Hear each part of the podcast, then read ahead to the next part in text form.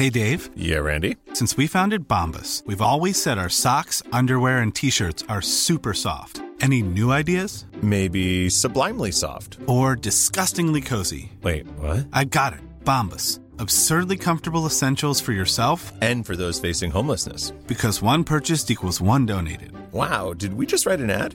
Yes. Bombas. Big comfort for everyone. Go to bombas.com slash ACAST and use code ACAST for 20% off your first purchase. место.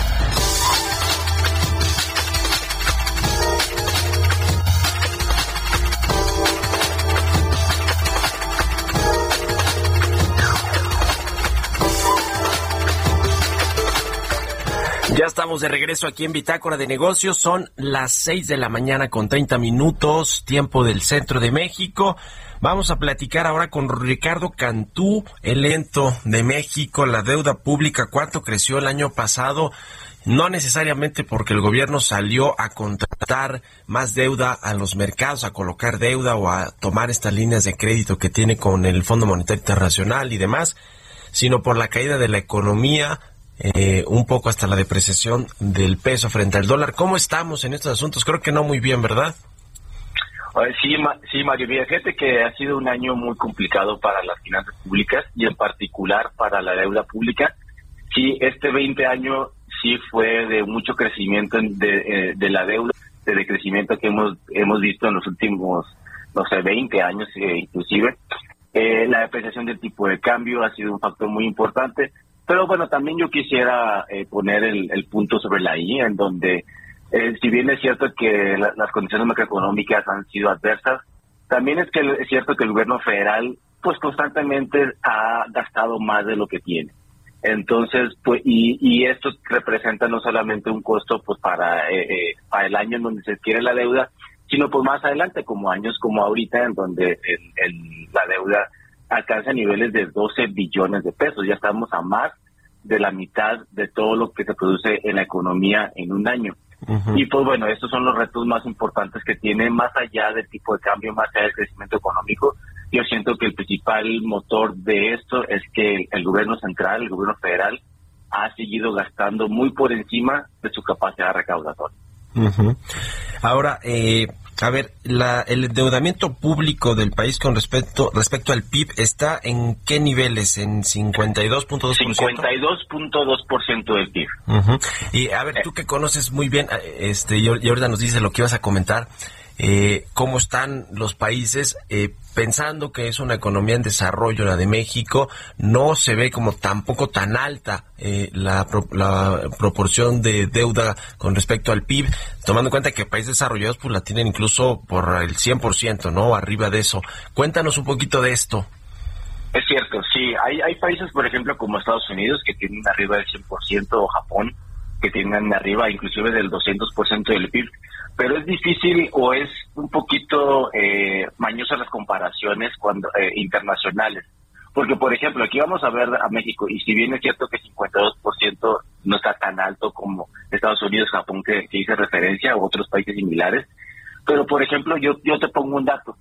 En este eh, en este año 2020 el gobierno federal se, se, se endeudó por 600 mil millones de pesos. Pero, y, y pagamos en este mismo año 700 mil millones de pesos por costo financiero de la deuda. Entonces ya estamos en un punto en donde estamos endeudándonos para pagar deuda, lo cual es una situación muy diferente.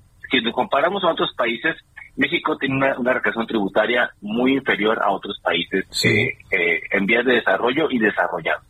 Y también eh, México tiene una tasa de interés o un costo de financiar la deuda por encima a otros países desarrollados, porque pues el nivel de riesgo del país es mayor que, que Estados Unidos y, y Japón, como los ejemplos que hicimos. Entonces, es no es el, el nivel como tal, como porcentaje del PIB, no puedes compararlo así transversalmente entre países, porque las situaciones son diferentes. Una, el costo financiero que tiene la deuda, y otro es, bueno, si, si suponemos, por ejemplo, que Estados Unidos tiene 100% del PIB de deuda, pero recauda un 30% del PIB en ingresos tributarios, Sí, sí, es- ya estamos hablando de una proporción 3 a 1. Pero México, que tiene un 52% de, de deuda en PIB, pero recauda un 11% de ingresos tributarios, ya estamos hablando de una proporción 5 a 1. Eh, entonces ya no están, ya no ya dicen, bueno, ¿qué tan mejor estamos con, con respecto a otros países? Entonces tiene que ver, eh, es un poquito, este, como decía, mañosas comparaciones, pero no estamos, nosotros, aunque tengamos un 52% de, de, de deuda como, como porcentaje del PIB, los rentos del país siguen siendo importantes como te decía, por el costo financiero de la deuda y por nuestra recaudación tributaria.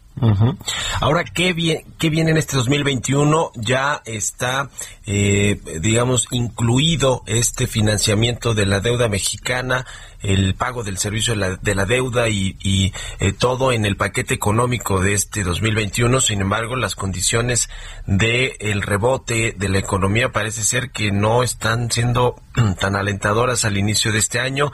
También está el asunto fiscal que probablemente el SAT ya exprimió a los grandes contribuyentes y a los eh, eh, ejecutó estos créditos fiscales o estos litigios fiscales para que les pagaran lo que les debían y no sé si este si este año se van a poder cumplir las metas de recaudación.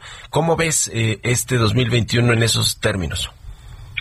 Sí, va a ser también un, año de, de, muchos retos para, para el país y para las finanzas públicas, porque como bien dices, la recuperación que esperábamos ver para el 2021 todavía no, no, no se siente, porque pues todavía tenemos el, pues la, la situación de la pandemia, ¿no? Todavía estamos este, teniendo algunos eh, pues confinamientos y demás este eh, elementos que pueden desacelerar la economía sí, este, este, este 2021 pues esperan que la deuda no sea tan grande. Sin embargo, sigue estando el gasto por encima de, la recaudación. Y la verdad es que el 2021 sí pudiera ser que veamos un poquito de crecimiento en el saldo histórico, eh, porque todavía, y no solamente el 2021, sino en, en, de 2021 hasta 2030 nuestras proyecciones es que el nivel de deuda sigue aumentando y gran parte, como, como pasó en el 2020, que el nivel aumentó por, por, por, cuestiones macroeconómicas, pero todavía sigue siendo un reto para el sistema fiscal no gastar más de lo que recauda, lo cual, lo, como empezamos, lo, sigue haciendo. En el largo plazo, sigue las pensiones siguen teniendo una, una, gran presión a las finanzas públicas, el costo financiero de la deuda, la transmisión demográfica, esto que significa que cada vez tenemos más personas en edades mayores que jóvenes trabajando. Entonces, lo que viene, eh, para lo que viene, lo que resta de la década, son presiones muy fuertes para las finanzas públicas en términos de deuda. Eh, es un, la reforma fiscal, una nueva reforma fiscal, pues como que ya se está cada otra vez este, haciéndose más evidente porque no estamos atendiendo las necesidades sociales y no estamos tampoco atendiendo las necesidades financieras como te decía, estamos pagando un nivel de costo de la deuda altísimo, casi más de lo que estamos nosotros endeudándonos. Entonces sigue siendo un panorama muy retador para las finanzas públicas en este 2020, 2021 y lo que resta de la década. Ahora, eh, Ricardo, ¿cuánto tiene que ver el riesgo país, la, eh, no quiero decir inestabilidad política, pero sí el cambio de administración con el gobierno del presidente López Obrador y eh, el cambio en reglas del juego en sectores estratégicos como el energético, es decir, una administración totalmente distinta a la de los últimos sexenios? ¿Cuánto tiene que ver esto en el costo de para México salir a colocar deuda para refinanciar deuda? Eh, que se tienen vencimientos que se tienen en el corto plazo a tasas altísimas, ¿no? Yo recuerdo ahí la última vez que colocó Hacienda, bueno, acaba de colocar, pero no sé, el año pasado colocó una tasa eh, pues muy, muy alta, ¿no? Y lo mismo Petróleos Mexicanos. Eh, en los últimos, eh, desde 2013 para acá, ya son los siete años, eh, ya sería ocho con el 2021, lo que nos cuesta la, la deuda es un 5.7% del saldo. O sea, cada vez que sube el saldo del, del, histórico de la deuda, eh, de ese saldo estamos pagando en promedio un 5.7% de tasa de interés, de interés, efectiva, que así le, así le llamamos para, como para el promedio, ¿no? Eso es muy por encima a otros países. 5.7% es una, es una tasa bastante alta. Entonces sí tiene mucho que ver el, la situación país, el riesgo país, la insostenibilidad. Ya ni siquiera endeudado, endeudado, endeudándote puedes cumplir con tus dos objetivos y dos obligaciones, tanto sociales como económicas de, pues el pago de interés. Y, y, pues sí, México no ha, no ha pasado a ser un país estable, a un, país con tasas de interés bajas, y ese es un, no solamente los ciudadanos lo vivimos, sino también el nuevo gobierno. Claro. Eh, ahora, el gobierno mexicano eh, usó este argumento, por lo menos yo escuché muchas veces al secretario de Hacienda Arturo Herrera utilizarlo de el costo altísimo que tiene para México en que detonó el COVID-19. En México no se hizo, creo que somos de los países que eh, se digamos invirtieron o digamos en términos de estímulos económicos, pues apenas 1% del PIB, una cosa así, estamos a la cola de todos los países que utilizaron estas medidas de apoyo para eh, sus ciudadanos, para salir de la crisis económica, pero el argumento era de Arturo Herrera, no salimos a contratar deuda porque nos cuesta muy caro y el problema va a ser para las generaciones futuras que tendrán pues que cargar con este tema de pagar la deuda y, y del desequilibrio eventualmente en las finanzas públicas. ¿Cómo ves tú? ¿Fue una decisión acertada o no? ¿O el tiempo lo dirá?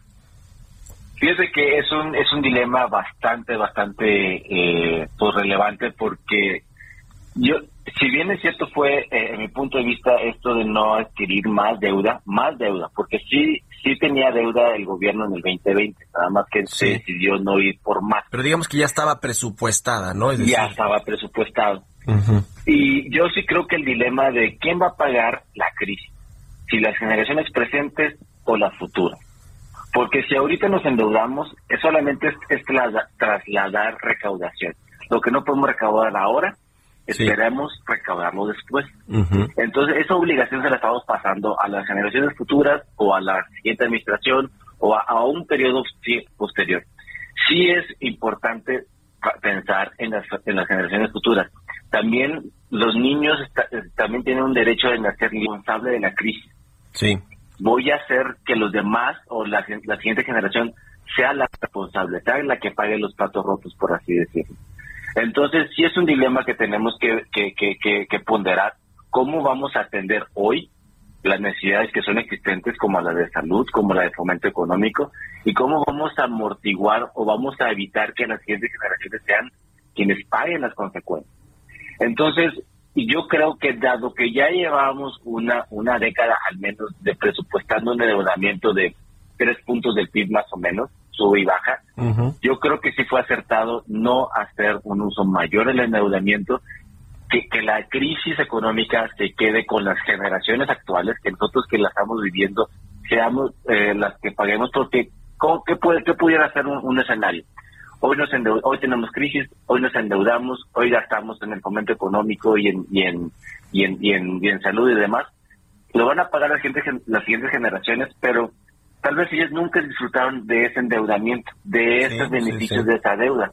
Entonces, ¿qué tan justo es que alguien más pague por algo que ni siquiera se benefició? Por algo que ni siquiera vio. No, y hemos Entonces, visto el dilema actual. Hemos visto excesos no solo en los países, sino en, los gobiernos estatales que llegan los gobernadores, se endeudan, eh, se roban el dinero muchas veces y dejan pues al Estado con estos eh, niveles altísimos de la deuda y hay que los paguen, que la paguen los que vienen o pídanle al gobierno más participaciones federales, en fin, ese es un tema de responsabilidad política. Yo coincido en parte también con esto, que el presidente López Obrador, más allá de buscar una salida fácil y eh, salir a, contratar deuda, porque sí, o sí había margen fiscal, aunque digan en Hacienda que no, ese es un poco el pretexto, es decir, no, no, no tenemos margen fiscal, pero fue una medida responsable y ya veremos eh, pues cómo, cómo resulta. Ahora, a lo mejor se pudo atenuar más la caída de 8.5% del PIB en el año pasado si se le hubiera inyectado más ah, estímulos económicos a, la, a, nuestra economía, pero bueno, eh, eh, política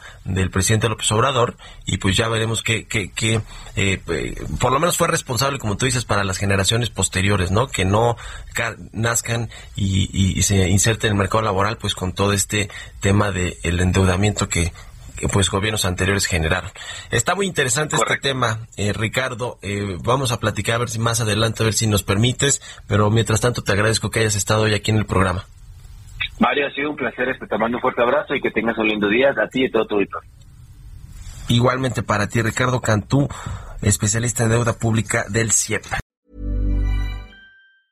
Mom deserves the best, and there's no better place to shop for Mother's Day than Whole Foods Market. They're your destination for unbeatable savings, from premium gifts to show-stopping flowers and irresistible desserts. Start by saving 33% with Prime on all body care and candles. Then get a 15-stem bunch of tulips for just $9.99 each with Prime. Round out Mom's menu with festive rosé, irresistible berry chantilly cake, and more special treats. Come celebrate Mother's Day at Whole Foods Market.